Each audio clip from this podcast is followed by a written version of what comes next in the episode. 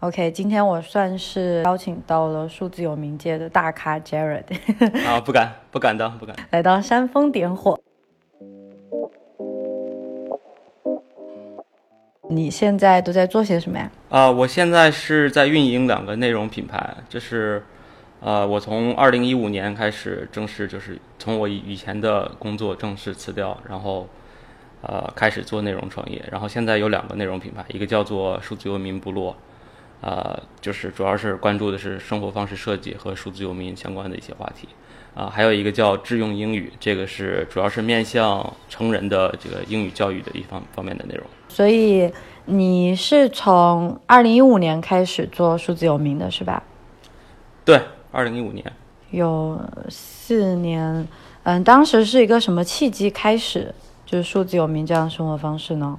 呃呃，我是这样的，我可以跟大家简单介绍一下我的这个职场经历啊。我是呃大学我大学学的是地质学专业，呃，然后呢毕业以后就是。对口的话，呃，顺其自然就进入了这个石油，当时比较火的石油工业。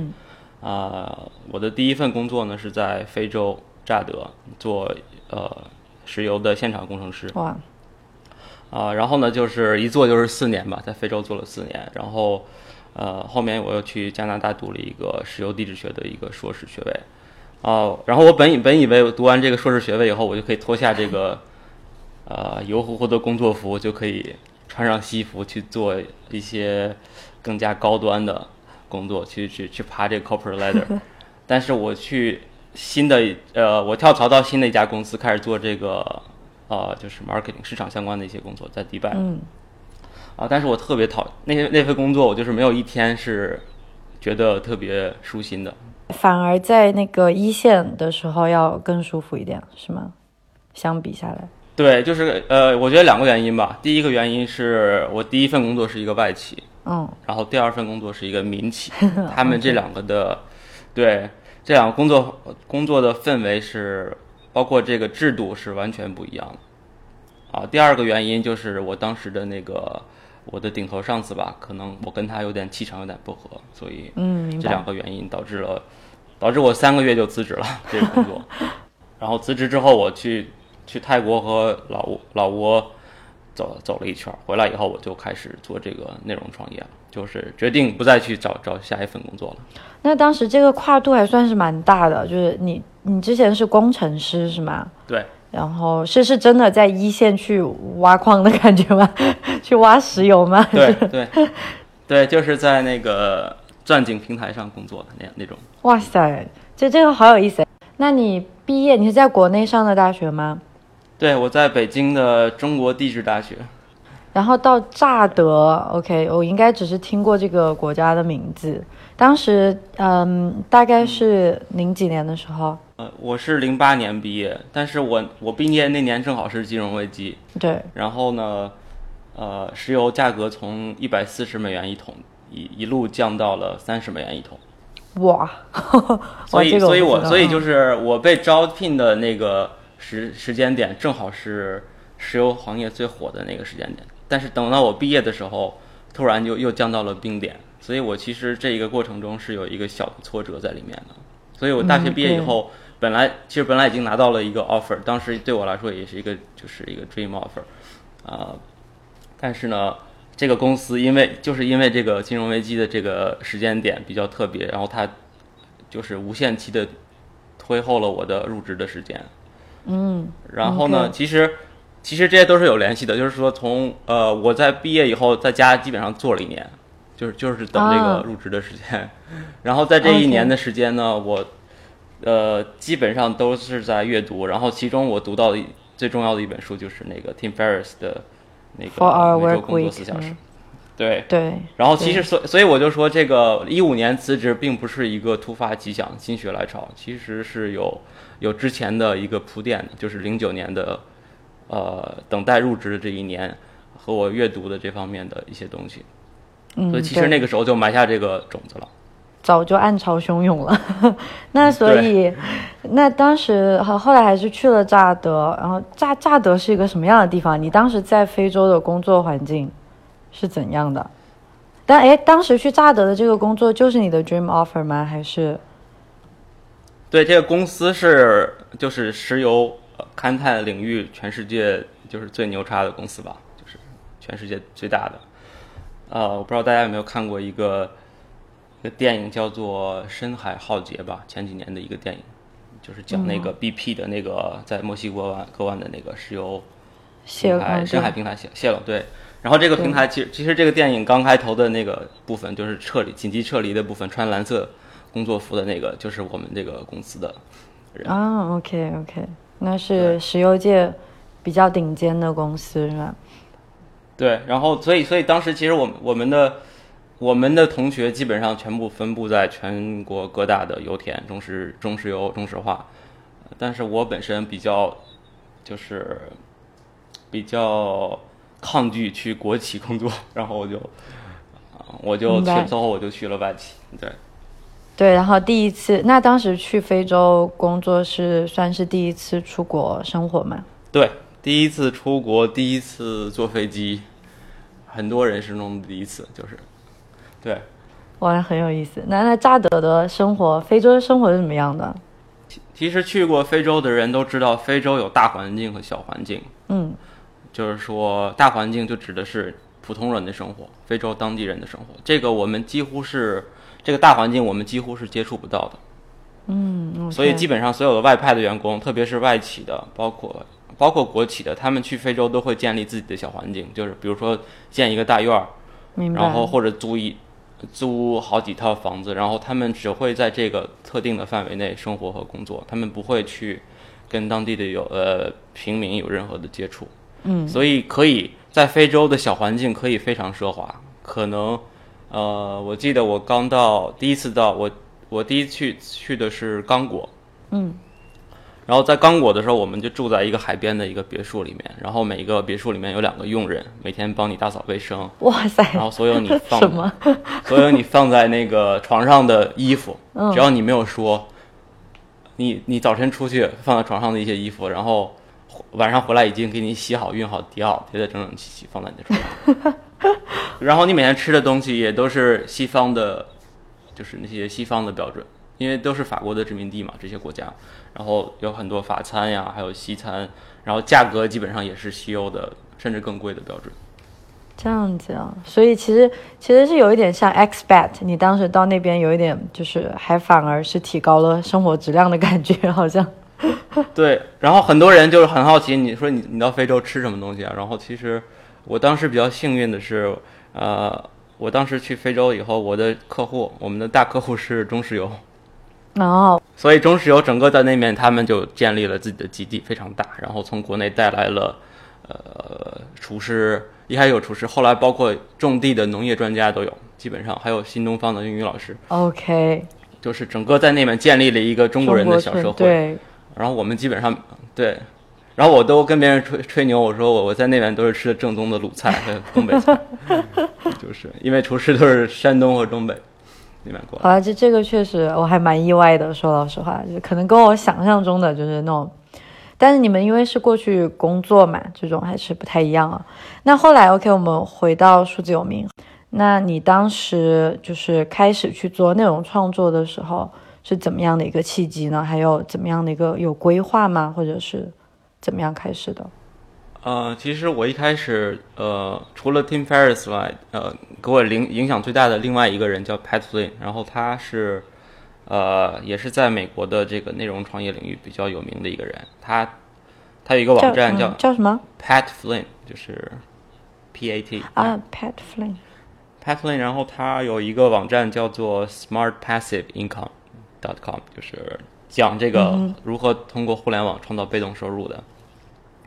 然后当时呢，他呃在他的网站上记录了一个他跟他另外一个朋友呃做的一个挑战，叫做呃 niche duel，就是他们对决嘛，就是他跟他朋朋友看谁能在呃一年的时间内把一个就是关键字从完全不存在，然后一直做到谷歌排名的第一名，就是一个一个关键字围绕一个关键字的一个网站。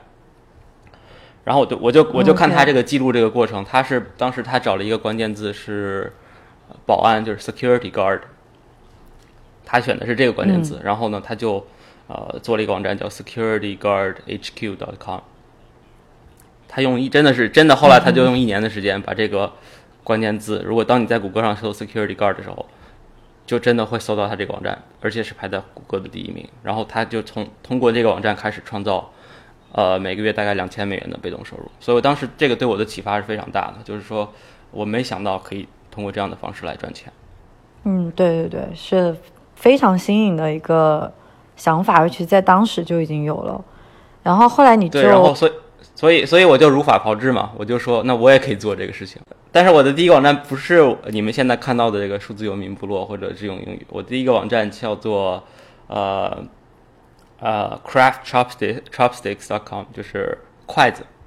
嗯，是什么主题呢？你是想把筷子作为关键字吗？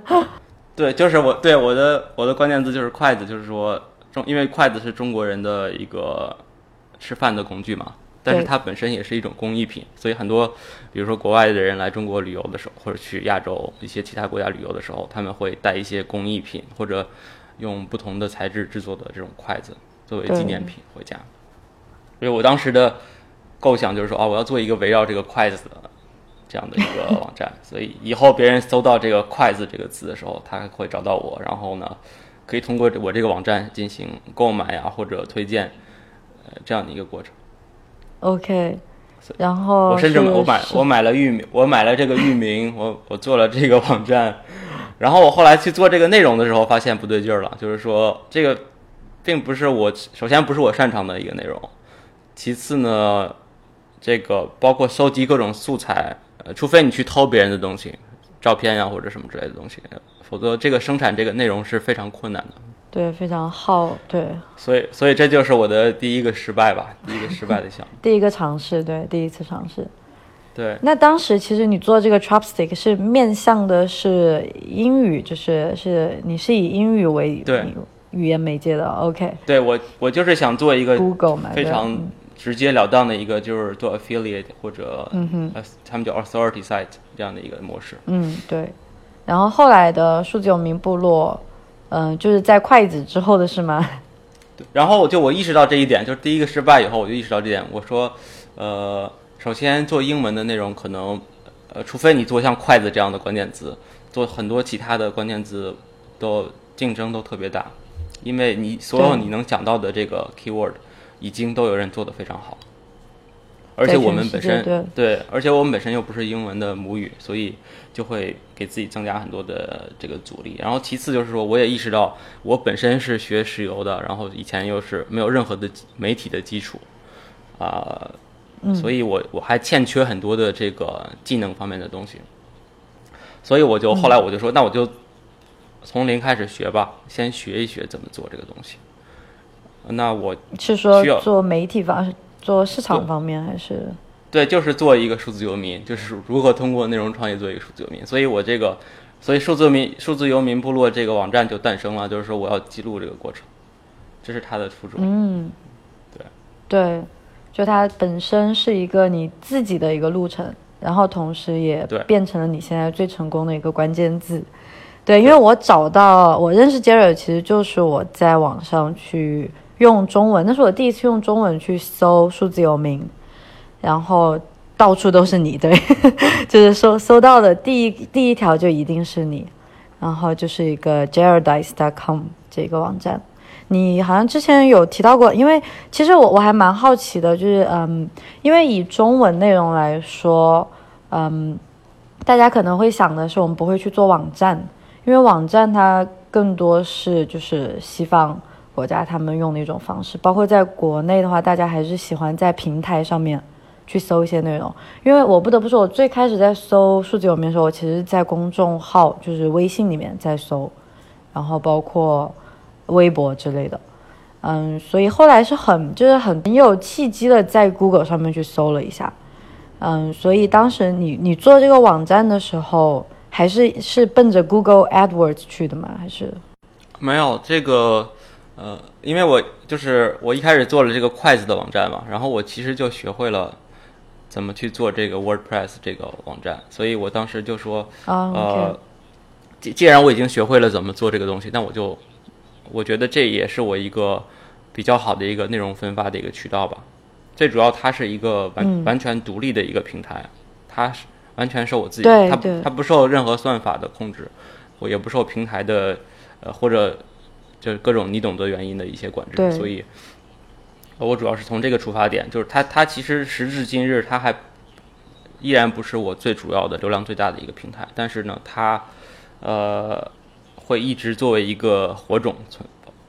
保存下去，我觉得，我觉得这是最重要的。OK，这个我明白，因为在国内，大多数的不管说就做内容创作者，还是非常依赖平台的嘛，所以就是我也很好奇，就你还是愿意保留一个，就好像自己的一个天地的感觉。那后来数字有名部落有给你带来被动收入吗？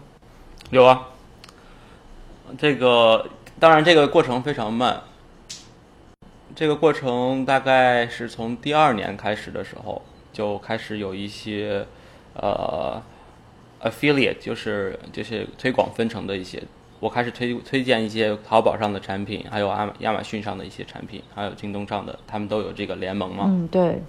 所以在我在推荐写一些文章的时候，有意无意的会插入一些这方面的链接，然后就开始，呃，慢慢的有一些收入。嗯。但是其实我呃，我进入创业的第二年的最主要的一笔收入，还不是。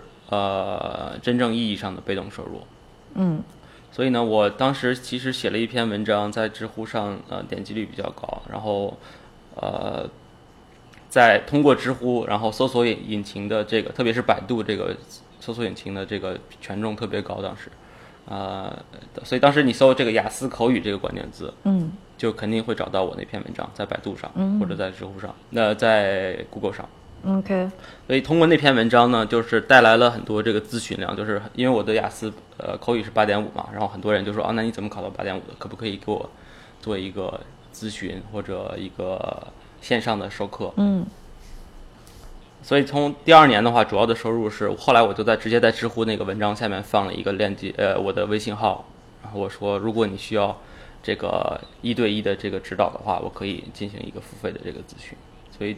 第二年基本上主要是这个，然后也通过这个，我就后来诞生了这个智用英语嘛，就是对，我我发现我学习英语的这方面的一些理念和方法，和大多数人的还是不太一样。虽然虽然英语教育这个已经是一个红海了，但是我觉得我依然可以，呃，从里面切出一小块蛋糕出来。对对对，是的，其实英英语，因为我包括我自己在最开始。也不能叫尝试数字有名，就是自己做一些，嗯嗯，创业的尝试的时候，也是从英语开始的。我觉得也很好奇了，你你是石油专业，哎，不是石油专业，地质学专业对吧？啊，石油地质。然后英语雅思考到了，对，雅雅思考到八点五，确实是很有意思。那那一年相当于是没有收入，对不对？就是在最开始去尝试。或者你怎么去形容自己开始了数字有名的生活呢？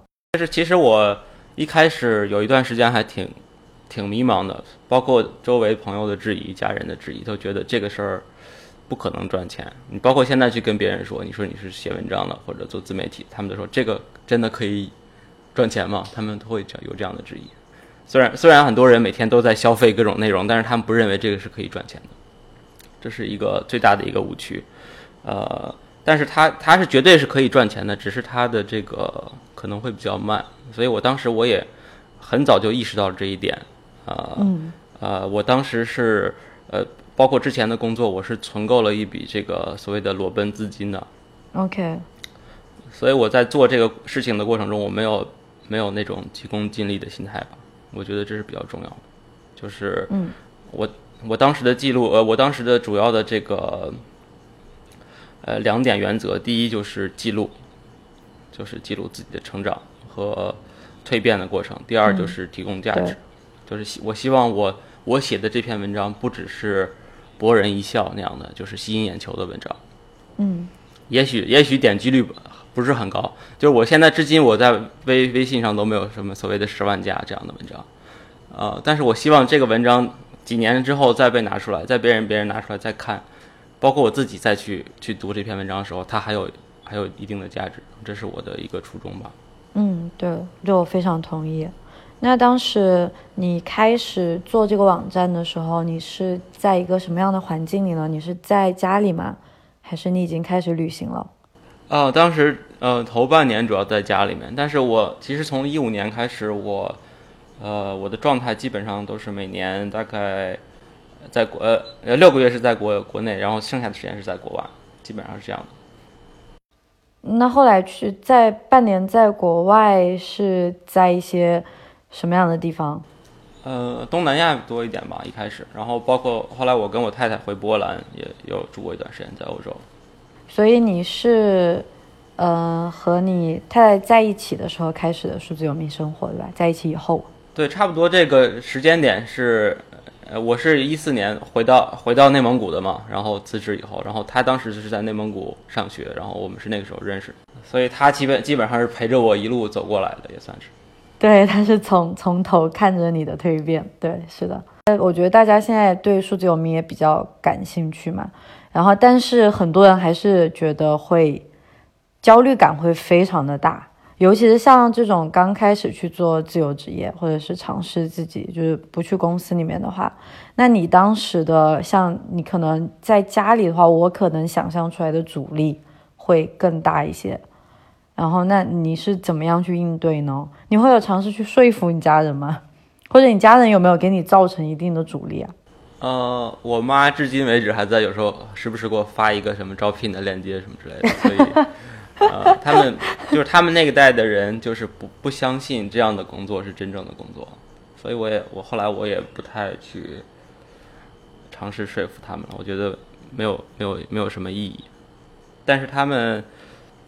他们肯定出发点是希望你活得幸福嘛，所以我有时候我就跟我妈说：“你看我，你看你觉得我活得快乐吗？你要觉得我活得快乐的话，你就不要再给我发那些什么招聘链接了。”哎，我跟你的处理方式一模一样，真的。每每一次我妈如果跟我提到这些，我就会说：“你的目的不就是为了我快乐吗？我现在就告诉你我很快乐啊，所以目的已经达到了。”对对，所以其实也没有必要一定要让他们去想通啊。但是可能另外一个层面就是自己的，嗯，焦虑感。像你说，你当时感到一定的迷茫，然后你，嗯，怎么样去，怎么样不说走出这个迷茫，就是怎么样去面对它的呢？嗯，我觉得，呃，这个焦虑最主要的还是很多人的焦虑，最主要还是经济方面的焦虑，这是最重要的一个原因。当然，对，所以我其实我跟很多很多人，呃的建议都是你在就是你在赚钱的时候，你在有一个正常的工作的时候，一定要呃把这个裸奔资金放到，就是你一定要有一个小账户，把这个裸奔资金存好。嗯，然后包括你，呃，你真正开始，比如说你真的辞职去做这个事情的时候，你你要计算你每个月花多少钱，然后你的裸奔资金能支持你多少月，然后你。你的包括你的工作量和你的目标实现都是要根据这个，呃，这个时间的这个规划来走的。这样的话，如果你心里面有一个提前的规划的话，你的焦虑感就会少很多。对，如果你没有规划的话，但是你的你在看到你账户上的钱一天天的减少的话，呃，这个焦虑感就会很自然的就会产生出来了。对对。尤其是如果要做内容创造的话，我觉得它去跟做一些技能上的东西不太一样。嗯，像你说的需要耐心，就是它是一个时间的过程，对吧？那所以后来大概的一个，哎，那你们你当时也出去旅行，像你说你半年可能会去东南亚之类的，那时候算是第一次开始去过这种数字游民的生活，是吧？对，就是不受地理位置限制了，就是完全的想去哪儿就可以去哪儿，然后想住多长时间就住多长时间，这样。啊，你第一站去的哪里啊？呃，第一站应该是巴厘岛吧，巴厘岛，就是，嗯，你是聚集地。巴厘岛还是越南？我现在有点突然有点，好像好像是先去的，还蛮久的。好像是先去的越南，对。然后，当时是一个人吗？还是跟你太太一起了，已经没有跟我太太一起。我基本上从一四年开始都是我们两个人一起的去旅行了。啊，OK，就是游民的状态都是一起在进行的。对，挺好的。就是有一个人，比如说你在机场上需要去卫生间，有个人帮你看包，我觉得挺好。对，这 我觉得这个也是阻碍很多人，可能就是一个是经济的原因，一个焦虑感，另外一个就是，嗯，随时都是一个人的话。我觉得可能内心要承受的东西，有时候还是比两个人要多一些的。对，因为我开始的时候是，嗯，就没我没有完完全全的都跟我先生一起买，但是有时候我一个人，像你说的那个，就是 就非常重要的一个点，就 是要有人帮你看一下行李，你要去卫生间，对，就是一些很细节的点，但也也还蛮 enjoy 一个人的。那你有没有一个人过？就完全的一个人过？啊，一个人的话，就是可能一五年的时候，我到欧洲，我呃去欧洲的话。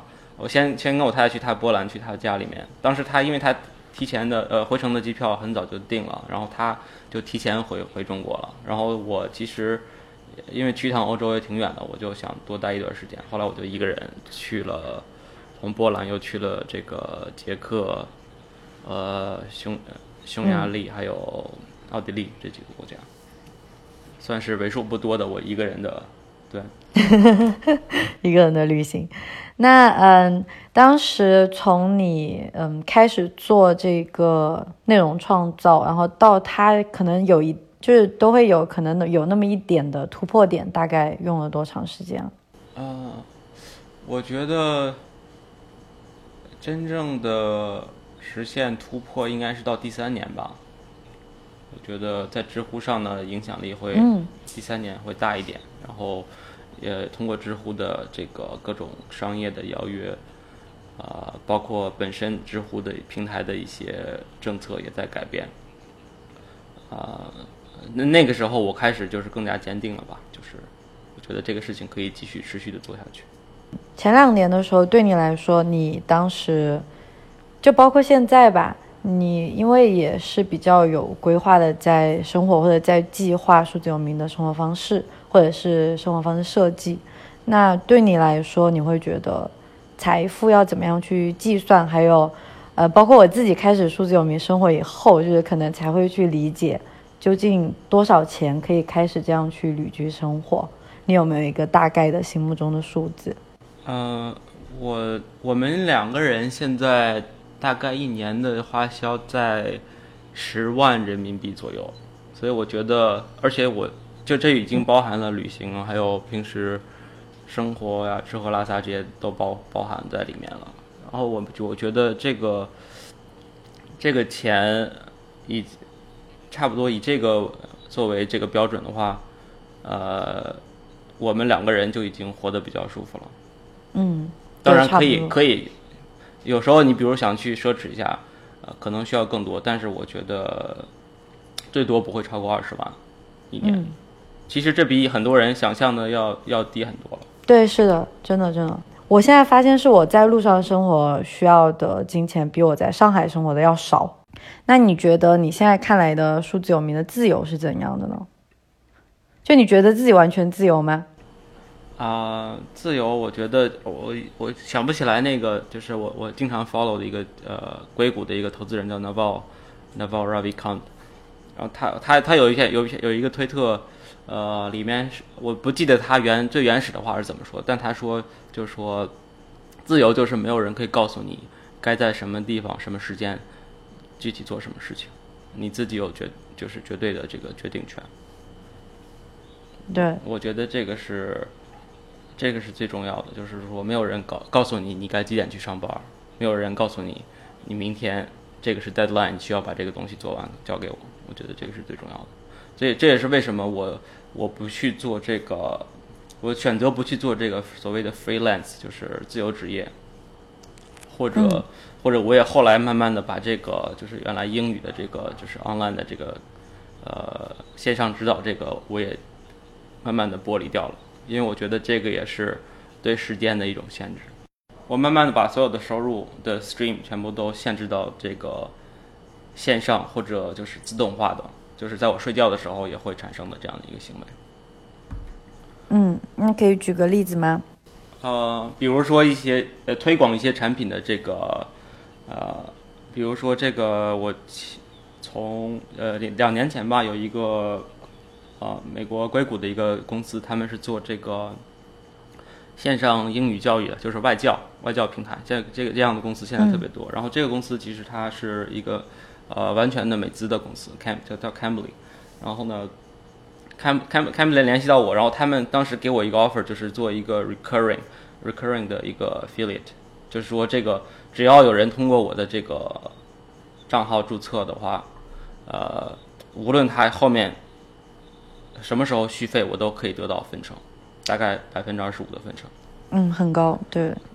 对，所以其实我只写了一篇文章，但是这篇文章的权重就是，如果你搜 Cambly 或者线上外教的话，这篇文章是可以被找到的。所以通过这样的方式，嗯，对，所以你你会看到，对，你可以看到后台上就是经常有人点到这篇文章，然后通过我的这个 code 就注册了这个号，然后他们去续费的时候，我这边就有收入。所以这是一种我最喜欢的一种方式。对，然后还有就是我现在在做的这个呃知识星球，这个也是。呃，也是一个被动的一个收入的来源，就是说我只需要更新就好了，我没有人告诉我什么时候该更新。对，而且同样是分享你觉得有价值的内容。对，啊，这个知识星球其实我很早就有有过这种想法，就是做一个呃会员专属的内容的区域。所以其很其实很早之前我是想做基于我的网站去做这个呃 email。就是 newsletter 这样的形式，就是邮件列表这种形式。他后来我我发现好像中国人用这个 email 的这个习惯跟西方不太一样。嗯。然后去管理这个邮件列表的话，可能后期这个维护的成本会特别高。有一些像有一些那种插件，像 Mailchimp 这样的，超过一千个人以后就产生的费用就像滚雪球一样大。所以后所以后来我就。呃，在这个考虑的这个过程中，然后慢慢就出来像知识星球这样的一个平台，我觉得呃它本身是基于微信的，然后它呃它包括它的支付包包括它的这个信息的推送方式，我觉得都非常方便。后来我就开始用这个知识星球，然后所以是做了一个也算是数字有名的一个社群的类型，对吧？对，它其实两个两个功能，第一个一个功能就是交流的功能。啊，这个功能其实主要是通过这个微信群来实现的，所以这个微信群是，呃，本来一开始只是我的一个粉丝群，但是后来慢慢的它，呃，我觉得变成了一个我这几年创业最大的一个财富，就是一个社交人脉的一个财富，就是这个群里面真的是，呃，卧虎藏龙的感觉。然后现在这个群。呃，这个群现在本身也变成了一个，就是加入这个知识星球的一个一个福利吧，就是说一个门槛，就是说你需要需要付费才可以进群，这样。啊，就需要从知识星球才能进到微信数字有名部落这个群里面。对。啊，OK。对。OK，所以知识星球其实也是你的一个被动收入的形式。对，然后知识星球它本身还有一个就是分享所有的关于数字游民的方面的信息。我基本上每天会花很多很多时间去阅读，呃，全网，包括是国内还是国外的各种的东西，然后会把最好的一部分东西拿出来分享到知识星球里面。嗯，对，就自己提升的同时。也也创造了价值，对，那对，因为我嗯也是最初比较对数字游民有一些像签证类型的一些疑惑，所以后来很幸运的在网上找到了你，然后联系上了你，然后我们就有这么一个群嘛，就是数字游民部落，我看现在是有四百多个人了，还是比较大的一个群，那嗯。对于你来说，你现在因为我不是特别了解这种，就是网络上去建社群，就是对你来说，你会觉得这个群带来的价值，像包括你刚才在说的，是现在可能最宝贵的一个财富。那你你会觉得除了像人脉，还有一些什么样的内容吗？就是有一篇很重要的文章，叫做呃一千个铁杆粉，是美国的那个很出名的一个科技作家。Kevin Kelly 写的这篇文章，对对，然后呢，这篇文章我在我的公众号也放过我自己翻译的版本，就是 Tim Ferriss 在那个呃他的那本叫《Tools of Titan》那本书上，嗯，呃，又重新把这本书呃这篇文章做了一个更新吧，嗯，就是一八年的时候，对，然后我把这本我又把这篇文章拿出来重新又翻译了一遍，啊，就是大家如果有感兴趣的话，可以去我的这个公众号上去找这篇文章，嗯，然后呢，其实呃，所以这。你的一千个铁杆粉，呃，对一千个铁杆对于一个对于一个内容创作者，它意义不并不在于说他们付费去买你的东西，这只是其中的一个维度。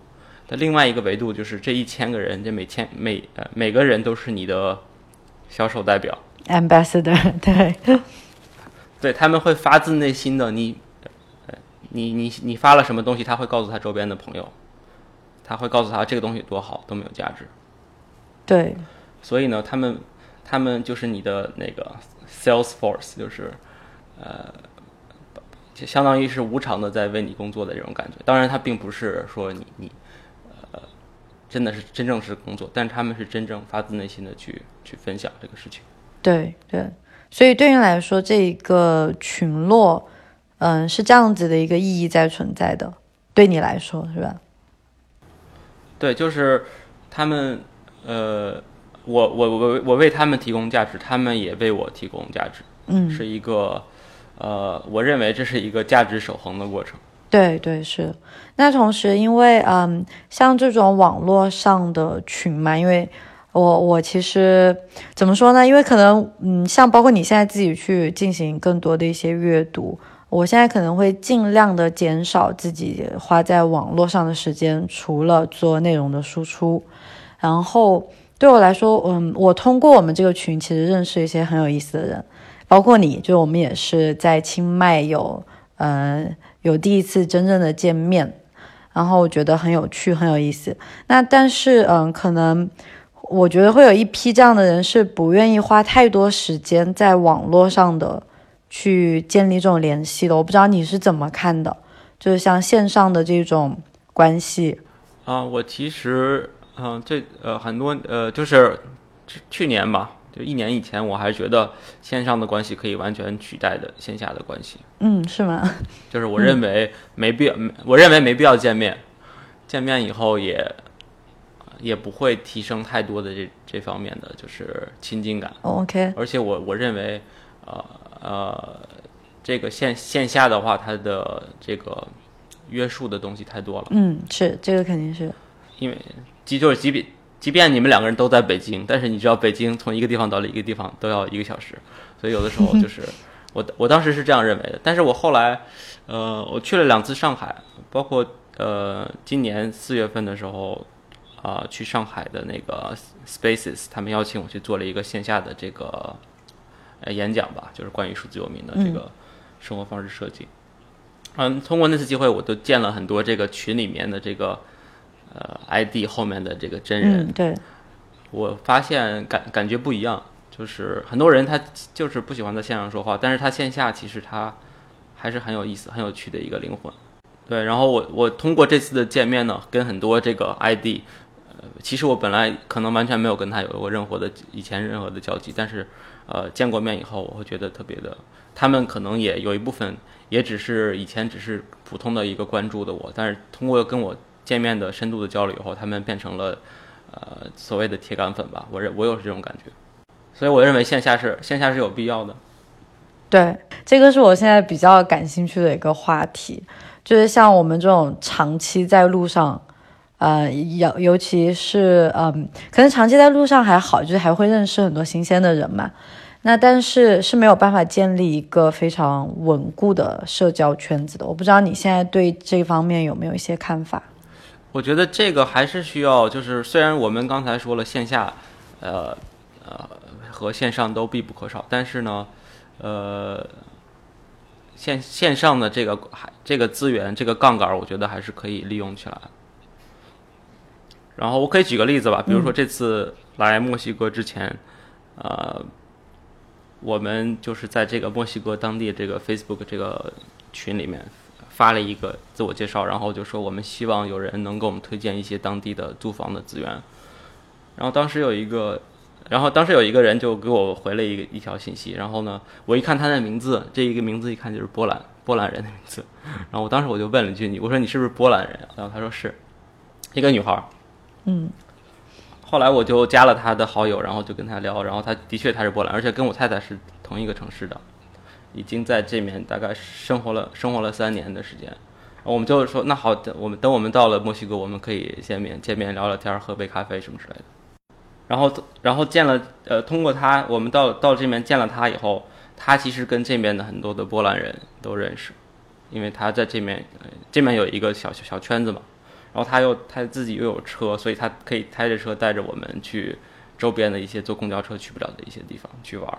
对，所以就是说，你可以通过一个节点去打开一个新的一个大门。所以你，但是这个节点可能一开始你需要用用网络的方式把它敲开。对对对，我很同意。对。然后包括我们来这边参加这个 co-working space 的一些，就是你不你没必要去他那儿办公，但是他会组织一些定期组织一些线下活动。然后他们有这个 WhatsApp 的群，你加到这个群里面，就会有一些比较孤独的人。我说啊，今天我要去 去哪哪哪去玩，有没有愿意跟我跟我一块儿去的？然后你通过这样的方式，其实就可以认识很多人。对对对，其实这个我觉得是比较好解决的一个方面，就是可能去解决一个暂时的孤独，或者是嗯，就是怎么去形容？就你在路上的时候去排解掉的一些东西。然后我现在可能就是我会。更加去关注，因为我这一路我现在也走了一年多了，然后也像你这样，我也其实是在 Facebook 上认识很多朋友，嗯，还有包括我们在同一个群，在你的这个群认识的，嗯，一起在印度学瑜伽的希瓦，对，然后，嗯，都是通过网络先开始嘛，然后，但是我现在会觉得说，嗯，OK，我们认识了，其实人生不就是这样子嘛，就是我们认识了，然后我们就分别了。然后我会觉得说，它不是我真正想要的一种友情的关系，或者一种社交的关系。然后就像就像跟你，我知道我跟你会很聊得来。如果我们在一座城市，我们可能会经常见面。那但是就是像我们这种生活方式的话，我会觉得我把这个看作是一个弊端。然后我不知道你是怎么样看这个，就是看待社交这方面的。啊，我觉得真的人啊。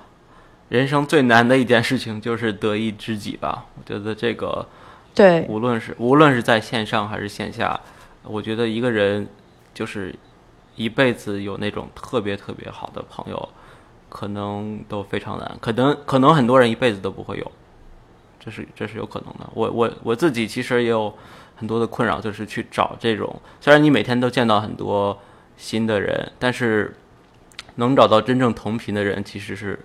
非常难的一件事情，只能说是，只能说是你线线上通过线上的话，呃，会提高这个，它其实是一个概率的问题。我反而会觉得，呃，就是就是说这样说，就是我我在路上可能建立了很多很深厚的友情，嗯，然后就是是那种我我会很不舍，然后会会觉得很共情的友情。就我反而觉得我在路上遇到了比就是可能在一个地方生活更多，但是现在最大的困扰对我来说就是你会不断的失去他们，因为即使你就是你在后面继续在网络上的这样子的交流，但是你人生你每天面对的日常你你跟他不再经历一些东西，那就是这种东西它是它是会失去的。就你们曾经可能有过非常浓厚的共情，但是你在成长，他也在蜕变。那其实是会慢慢失去掉的，哦，那你们的状态是不是你现在在国内会是一个固定的一个生活的圈子？对，国内我们其实，国内我们一直是有一个固定的，就是在呼和浩特我们有有房子，然后我们那边有一个一个固定的一个社交圈。OK，那你其实这个就不是很大的问题，对。OK。对，就是我一直是在，我一直认为内蒙古是我的家。就是虽然说别中国还有很多其他更好的地方，但是我因为我是来自内蒙古，然后我我觉得那就是我的家。呃，我们总是会到这回到国内，我们总是会回到那边去去住。嗯。而且我每年至少有半年的时间是在那在那边。然后我们其实现在在考虑，呃，因为内蒙古还是太冷了，我们。这次来 来墨西哥，很大的一个初衷就是想暖冬，在这面过一个 就是暖冬。对，呃，所以我们其实现在有考虑，就是在一个呃冬天暖和的地方，再再去找一个适合常住的地方，可能会作为一个第二个 base。这样的话，我们可以来回交替的去。我觉得这是比较理想的一个状态，就是说你你有两到三个在。在全世界比较固定的点是的，我先嗯，这个这个点不单是你呃，就是气候呀或者饮食你是可以适应的，然后其次包括还有什么啊签证签证方面的，还有还有它的就是它的开销对开销水平，这些都需要考虑。哎，你是刚刚离开欧洲对吧？你们这一次，你们一般一次出行是有计划就是这样子半年半年的出行吗？对，之前都没有没有超过三个月四个月的时间，就是有的时候就会特别想家，特别想回内蒙古。去吃那些东西啊，或者或者觉得，毕竟你在外面租一个房子，很多东西你都用着不顺手，或者很多东西都是都是临时的，你不可能去买一个特别好的沙发呀，或者呃，就是特别好的床垫，因为你就住两个月就走了，所以很多东西这是你在外面旅居的一个需要妥协的一个地方，包括也很很很多吃的，我们在这墨西哥这边基本上就吃不到吃不到中餐了。或者很很美美很美式的中餐。墨，哦，OK，不很不好吃。墨西哥菜不是超好吃吗？对，就是再好吃的东西，你觉得也是很很难解。你还是很难解乡愁嘛，对吧？那边可以买到中有中超之类吗？亚超没有，至少我现在这个地方没有的。对，会有一些方便面之类的东西，或者酱油呀这些东西可以买到，但是。很很就是火锅底料，对你买不全，然后你超市的菜跟国内也不一样，所以你很难去去做出什么东西来。嗯，OK，可能你们要求比较高，因为我好像也不太会做什么中餐，因为在欧洲就是亚超什么的就完全可以满足了。然后对对对，我觉得德国可能这方面好一点，包括我们在波兰都是，呃，你去波兰，除非去华沙的话，你再往下走一点。就找不到正经的可以卖卖到亚洲东西的地方。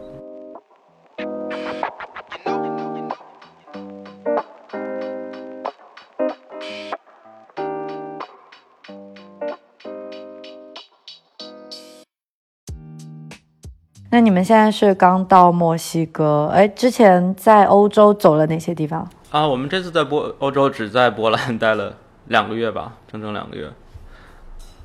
我们就是现在越来越越来越慢了，就是越来越不想移动了，所以对对是这次来来墨西哥也是，你觉得好像一个月才刚刚进入状态，是的，是的，你不想刚刚进入状态就搬走，是的，是的。所以我们这个地方是先定了两个月，然后我们呃两个月之后，呃呃再再过一个月我们会去就是墨西哥中部的一个叫瓦哈卡的。一个城市，嗯，OK，机票已经订好了，OK，嗯，就想让你推荐一些，像你之前你已经提到了还蛮多人物的，我我到时候都要做一下笔记。然后就是一些什么对你影响比较大的书籍啊，或者一些影视啊，或者包括你之前提到的一些西方的博主。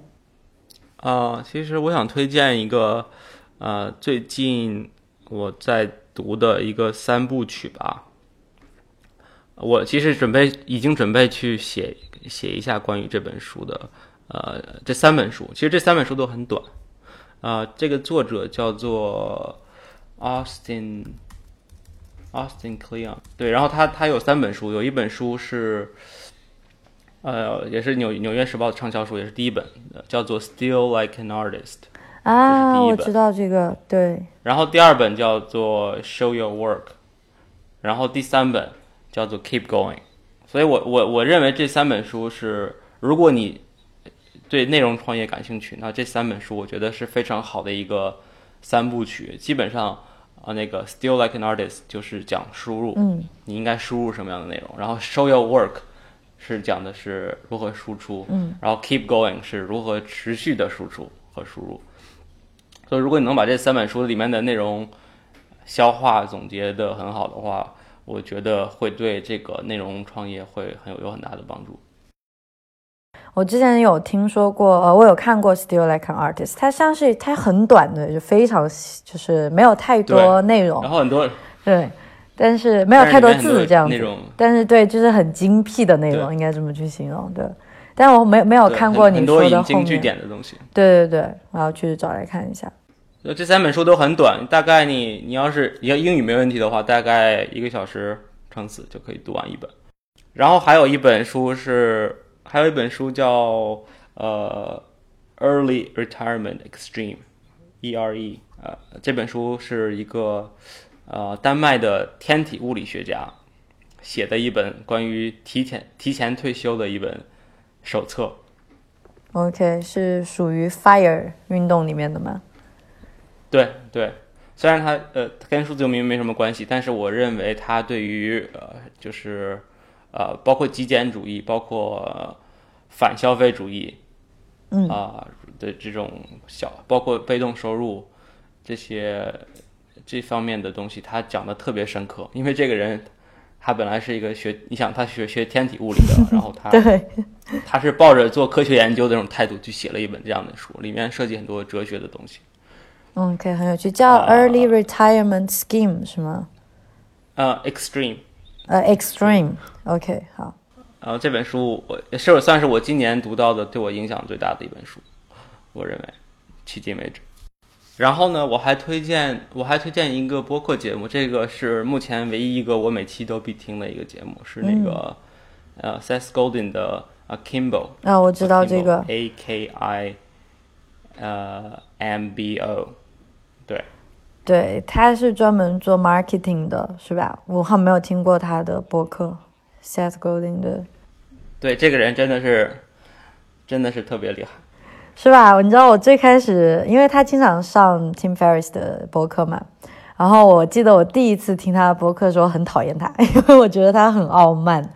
然后后来有一次不巧，好像也看了一个他的 TED Talk，我不记得是不是 TED Talk，反正是一次 speech，就是他做演讲，我就觉得他好真诚哦，就是就就就后来就被圈粉了。对，我就觉得他说的所有的话都是真理的那种感觉。那我去听一下他的 podcast。好，Akimbo。对，然后包括那个之前提到的那个 Naval，也他也把他的那个一些话做到做成了一个播客节目，就那个应该是就叫 Naval 那个播客节目，N A V A L Naval。对，也推荐听一下。就是 Naval Ravikant，他。不是有一篇很很有名的 Twitter 的那个 storm 叫做 How to get rich without being lucky。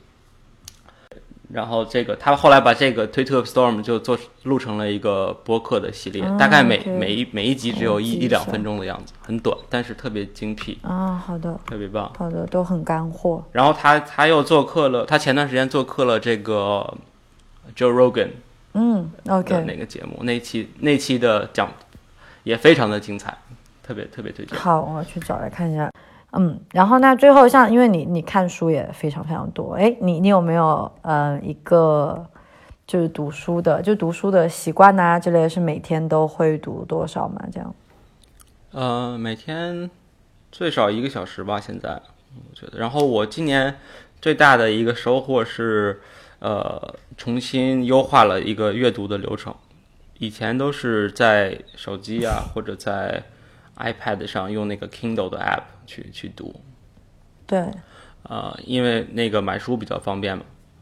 嗯。后来我我呃，我觉得这个手机的读的这个体验不是特别好，我就嗯，今年今年四五四五月份买了一个新的那个 iPad mini，iPad mini。然后我现在就。现在我就全完全转换到这个苹果的这个 Apple Books 这个平台。吧？对。然后我在我然后我在读的时候呢，呃，以前是那种翻页的那样读，一页一页翻，基本上很多的读书的这个 APP 的 UI 都是翻页。然后我这次用用到 Apple Apple Books，然后我就用那个滚动的模式来看了。哦，是吗？我都不知道有哎哎，我用的是普通的 iPad 有吗？因为我永远都用 iPad 读书，但是我都是用翻页。对，我觉得翻页特别特别慢，就是不是有些有时候你读一些 nonfiction 的话，你想你希望有些略到快速略到一些部分的话，你用那个 scroll 就是滚动的方式会会快很多。哦，这是一个好 tip。对，然后我我发现我用了这个这种模式以后，读速度速度比以前快了至少百分之三十。哇塞，OK，好，不用去上什么 speed reading 课。对，然后有一个 Mac 上面有一个很小的一个软件。呃，这个软件可以导入你在 Apple Books 上里面所有的这个 Notes。啊，是 OK，叫什么？叫 Clip，K L I B，K L I B，不是 K L I P 啊。对，K Clip。B 对 Clip，然后这个其实其实这个软件作者也在我们那个 数字游民那个群里面，叫 Jason。是吗？OK，他是做的一个 App 是吗？还是是 Mac 的？对，就是 Mac 上面的一个对一个小小软件。这个软件免费版的话可以存储最近的十本书，然后你可以直接把这个 Notes 导导入，有通过 Markdown 的形式导出来。这样的话，你可以一直用免费的，或者或者你可以付费去订阅它那个收费版，就对完全没有限制。OK OK，嗯。所以今年基本上就收优化了这样一个流程，就是呃，因为我现在在做这个数字游民部落这个知识星球，我在做一个新的栏目，叫做数字游民读书会嘛，所以我我希望把一些特别好的内容系统化的输出出来，然后放到这个知识星球里面。就包括刚才我提到这个 Early Retirement Extreme 这些书，我都都是已经收录到这个数字游民读书会里面了。嗯，OK，很好。哎，那像你一般会怎么样去选书呀？就筛选一些书籍，因为我觉得 nonfiction 很容易就踩雷。呃，主要是还是一些推荐吧，就是我关注的一些人他们推荐的一些东西，然后包括你去亚马逊上去搜一本书的时候，他会。告诉你啊，People also bought 这本书，他们买这本书的时候，然后你可以看一下，呃，相关的一些介绍。然后，比如像那个，有一些，比比如说我特别喜欢 Naval Ravikant，然后我就会去搜 Google 上去搜啊，呃，Naval Ravikant book recommendation，然后就就会一些文章把他他推荐在播客节目上推荐出来一些书啊列出来，然后你可以从这里面去去选一些。然后像比如说像 Derek Sivers，对，这个也是我非常喜欢的一个一个人，CD Baby 的创始人。然后他，我也很喜欢他。对，他的网站上专门有一个就是他的读书笔记，所以基本上他推荐过的书我都会下载过来去看一下。嗯，对，我开始找到一个自己的一个比较信任的 authority。对，你需要找到一个节点。对，他的网站很有趣的，就是做的特别的老旧，就 Derek Sivers。然后他就说他要一直保留这种原汁原味的感觉，就很九十年代的网页的感觉。我我也好喜欢他。对，其实他有一本书叫做《Anything You Want》，那个嗯也是很短的一本书。那本书那本书我也特别推荐。嗯，对，我觉得特别适合就是想自己做一些事情，就是做创业的一些人可以读一下。就不管内容创业还是做实体创业，对，都很适合。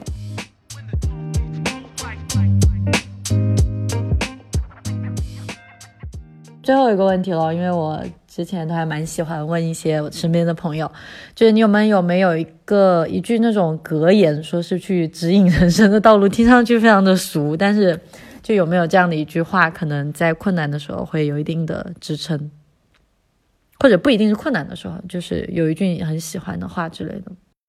我其实最近刚刚就是在我刚才我说的这个 Austin Kleon 这个书里面。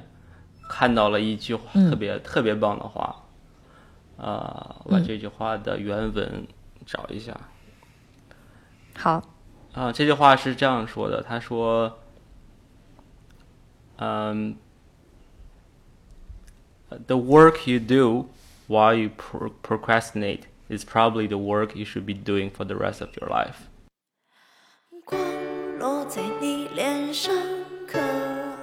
我翻译一下，他就说。那些你在拖延症发发作时的消遣，也许才真正应该是你值得为之终身奋奋斗的事业。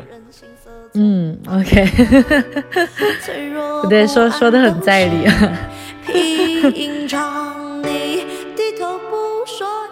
对，所以它其实是一个理性看待拖延症的一个视角，就是说，呃，拖延症并不可怕。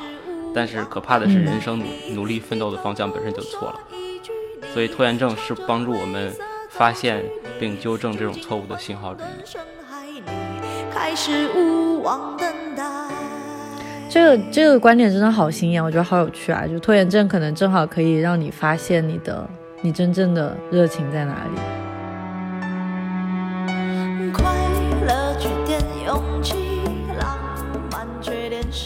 然后那就谢谢 j e r r 了。好，谢谢你。